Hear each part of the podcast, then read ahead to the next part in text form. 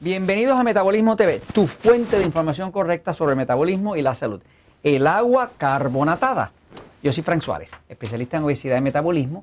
Bueno, quiero contestar una pregunta que nos hacen unos amigos de España, eh, que pienso que puede ser de mucho interés para otros países también. Eh, y trata sobre si el agua carbonatada es buena o es mala. Eh, voy un momentito a la pizarra a explicarlo. Este, hemos venido hablando por mucho tiempo, tanto en el libro El Poder del Metabolismo, como en el libro Diabetes sin Problemas, pues estamos todo el tiempo hablando de la importancia de hidratar el cuerpo, ¿no? Así que el agua es súper importante. Usted quiere recobrar el metabolismo, necesita hidratar el cuerpo. Ahora, eh, hay distintas formas de hidratarlo, distintas formas de agua, y es una pregunta válida que nos pregunten si el agua carbonatada es buena o mala. ¿okay? Voy a la pizarra. Fíjense. Eh, básicamente, eh, el agua carbonatada eh, en verdad no tiene ningún tipo de problema, ¿no? El agua carbonatada, carbonatada, carbonatada. Estamos hablando que en las aguas comerciales, estamos hablando como el agua Perrier, eh, como el agua San Elmo, son, son marcas de aguas carbonatadas. En España, en otros países, también hay manantiales naturales que el agua sale de forma natural carbonatada. El agua carbonatada lo que contiene es minerales.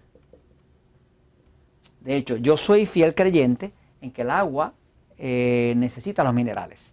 Por eso el agua que yo personalmente tomo, que trato de tomar, consumir todo el tiempo, es agua de manantial. El agua de manantial, eh, como tiene sus minerales, pues los minerales los utiliza el cuerpo para poder activar las enzimas.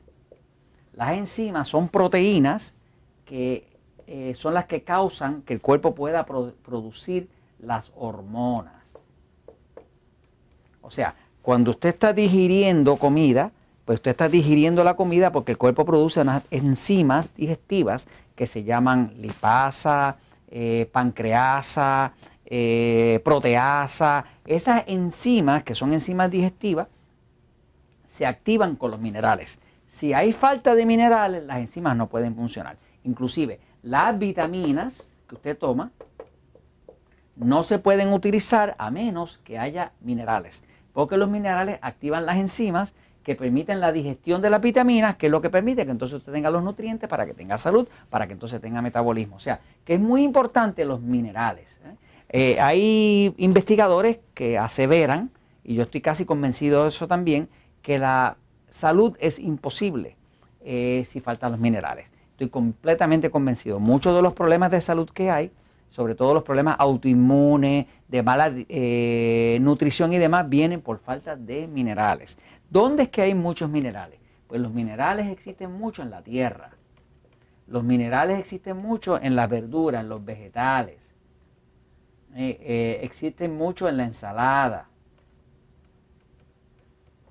Inclusive la carne de res eh, sobre todo esos animales que han estado pastando, o sea, que, no es alimentada como los americanos, que alimentan todas sus vacas y sus reses con puro maíz y las engordan a base de grano.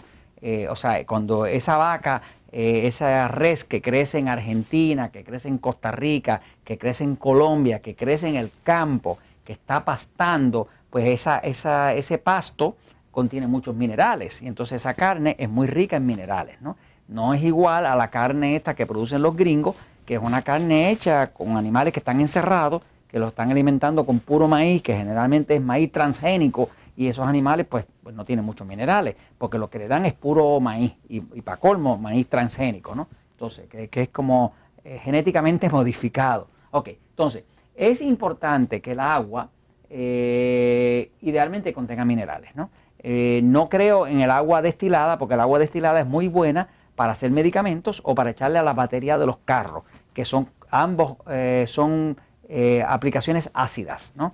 Eh, el agua no es ácida porque contiene minerales. El cuerpo humano por dentro, por dentro, es alcalino, alcalino. El cuerpo humano por la piel es ácido. O sea que el cuerpo es una combinación casi como si fuera una batería, donde por dentro es alcalino y por fuera es ácido. ¿no? Eh, para que el cuerpo y la sangre puedan funcionar bien, pues necesita alcalinidad y lo que le da la alcalinidad al cuerpo son los minerales. Eh, los minerales como calcio, magnesio, potasio, son minerales alcalinos. Son minerales que ayudan al cuerpo a recibir bien el oxígeno, a hacer todas las funciones bien. Eh, entonces, cuando una persona toma agua carbonatada, pues está tomando agua con ácido, tiene ácido carbónico. El ácido carbónico, eh, que es burbujeante, eh, pues da el picorcito ese, pero en realidad el agua carbonatada no tiene absolutamente nada malo, es un agua buena. idealmente, si usted va a tomar agua carbonatada, la escena ideal es que usted la mezcle con limón o con lima, ¿no? ¿Por qué? Porque generalmente se toma mucho el agua carbonatada, se acostumbra en Europa y en distintos sitios. Con por ejemplo, yo me, gusta tomarme una agüita Perrier de vez en cuando. Pues si el limón eh, es ácido, pero el limón en sí, aunque es ácido, produce un efecto alcalinizante porque el limón contiene mucho potasio.